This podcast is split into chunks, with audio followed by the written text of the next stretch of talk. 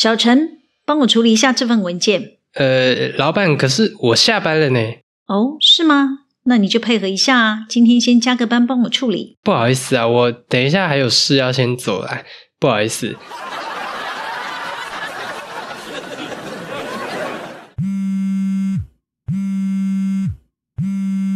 哎，你干嘛不接电话？哦，现在是下班时间呢，只想接老板电话。万一老板有急事要找你帮忙呢？哦，放心啦，他会先找到其他想接电话的人处理啦。我先假装没听到。哦，今年年终也太少了吧？干脆辞职不干好了。谁叫你平常都不配合加班，下班又不接主管电话？我要是老板，我也希望你这种员工赶紧走啊！啊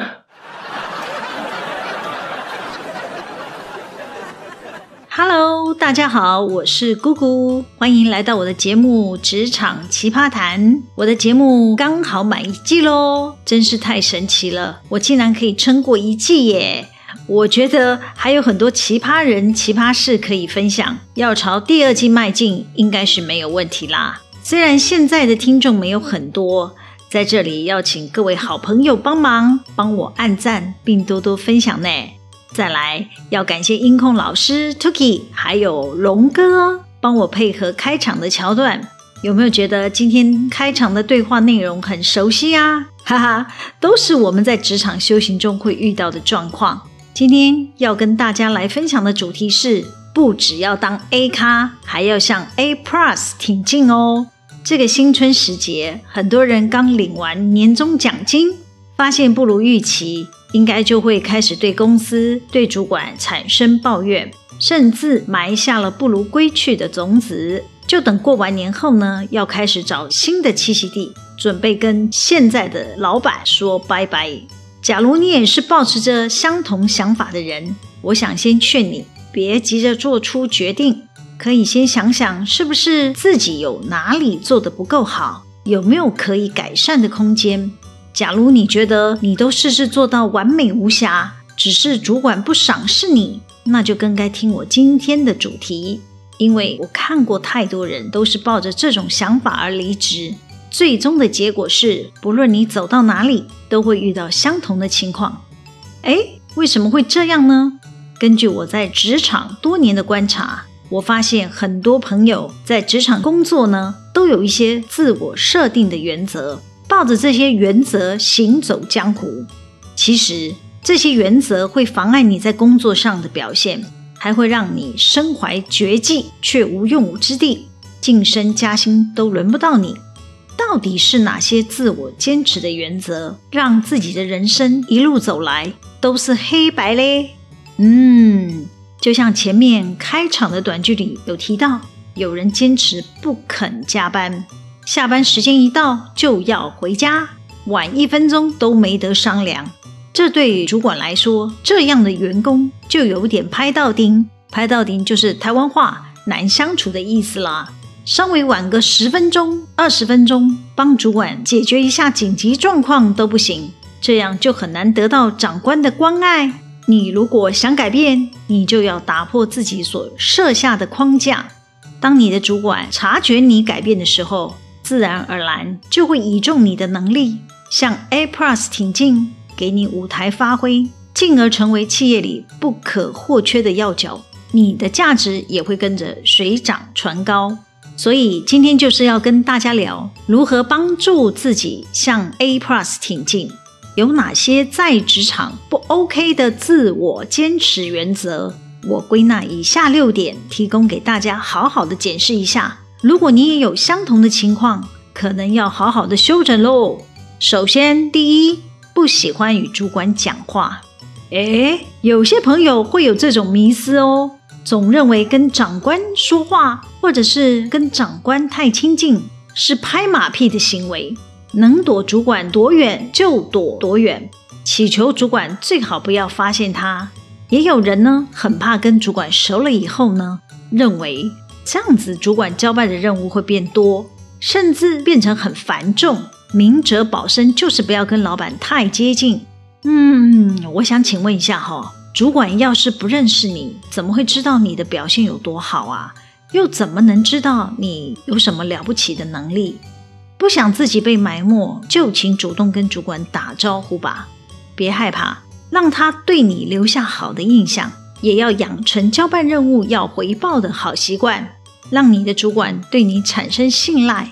虽然会因此加重任务，但也提升你的重要度，绝对是利多于弊。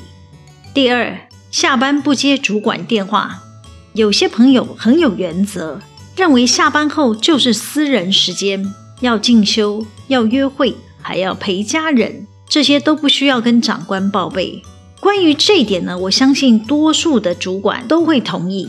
但是有一种情况叫做紧急，多数的主管呢会在下班的时间抠人，一定是十万火急，需要你的业务专业提供协助。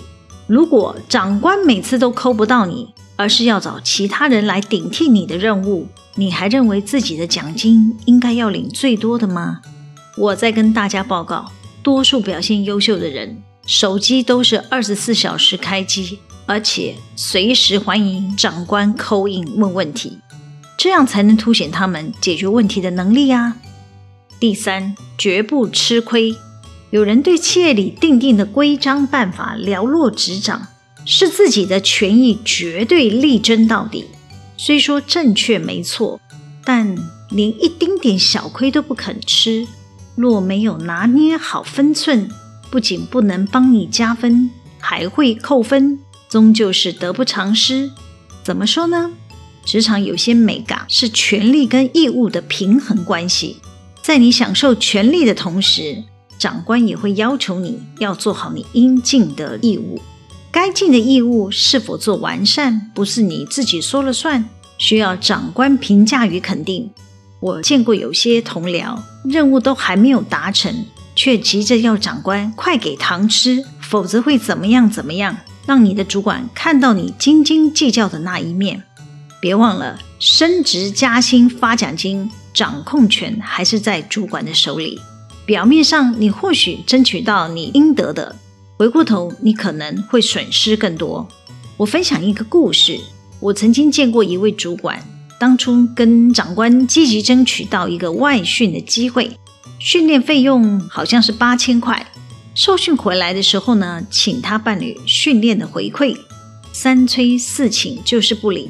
最终呢，要依公司的规定追回他的训练补助费，加上交通费，加上当天请公假的工资。当场向我翻脸，还警告我：“你敢扣钱试试看？”哇，看他撂狠话、耍狠，有点怕怕。但如果我不向上反映的话呢？哪天稽核查到我的缺失，我还是无法交代。最后呢，这位主管呢，虽然取得长官破例同意，不用追讨这些费用，但不久之后呢，他因为他的提案不受重视，愤而提出离职。长官也就没有多慰留，批准让他离开。多年过去，我也没听过这个离职主管有做出什么样的成绩，反而看他找尽机会回来再找大老板，希望呢可以跟大老板再做合作。你想想看，大老板会同意吗？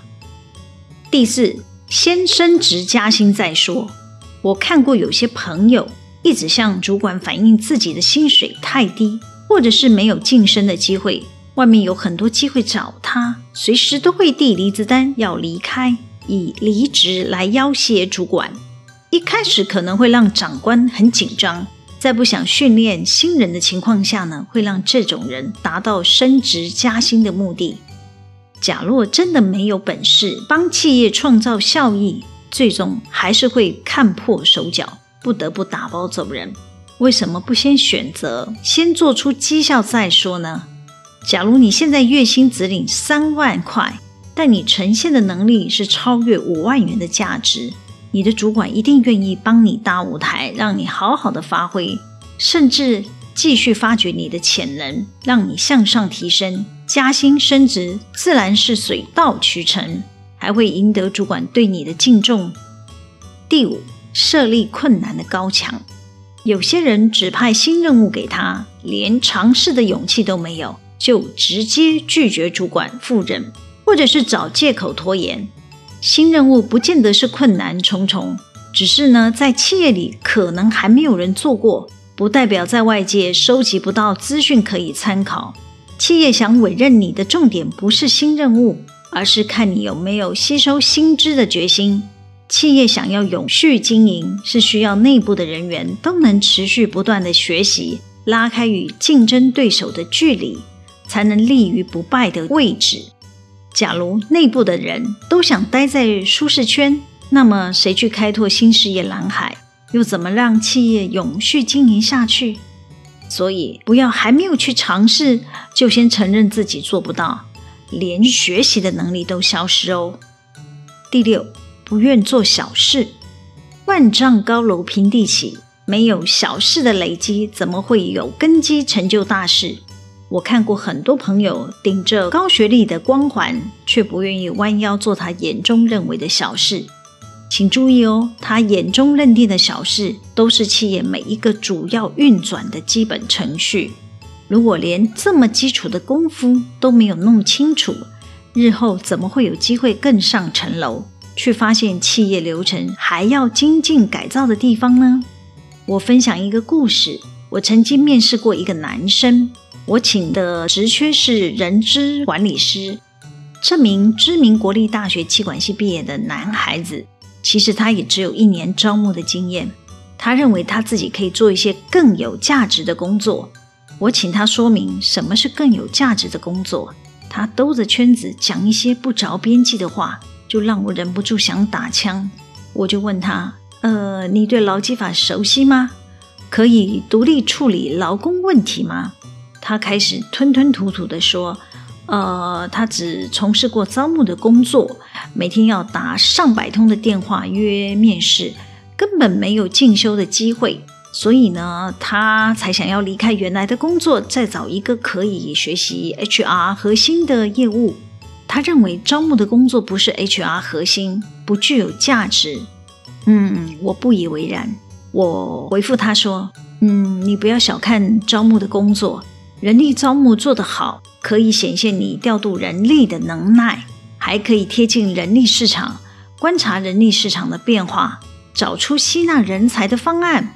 再深入点呢，你还可以往人力布局规划跟人才发展延伸。怎么说它不是 HR 的核心呢？真实的结果当然是没有录取他啦。所以啊，千万不要小看自己的工作。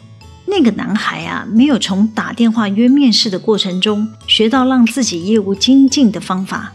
每一项任务都有它重要之处，从小流程中找到最佳的做法，可以让自己事半功倍。假如每天要约二十个人到公司面谈，需要打上一百通电话，如何让自己解套？只要找到正确的做法，有效的联络到二十个人愿意面试，就不需要扣一百通电话。或许可以降到五十通也说不定。如果肯下功夫阅读履历表，找出有效约谈的样本，将相同条件归纳起来，多练习几次，以后只要看到履历表，立即可以判断 OK 或不 OK。省下的时间还可以去找主管再指派给你其他的任务，多学习新的技能。这就是 A Plus 的人会做的事。你习惯找框架限制自己吗？新的一年，就期许自己丢掉无谓的坚持，向 A Plus 人生挺进吧！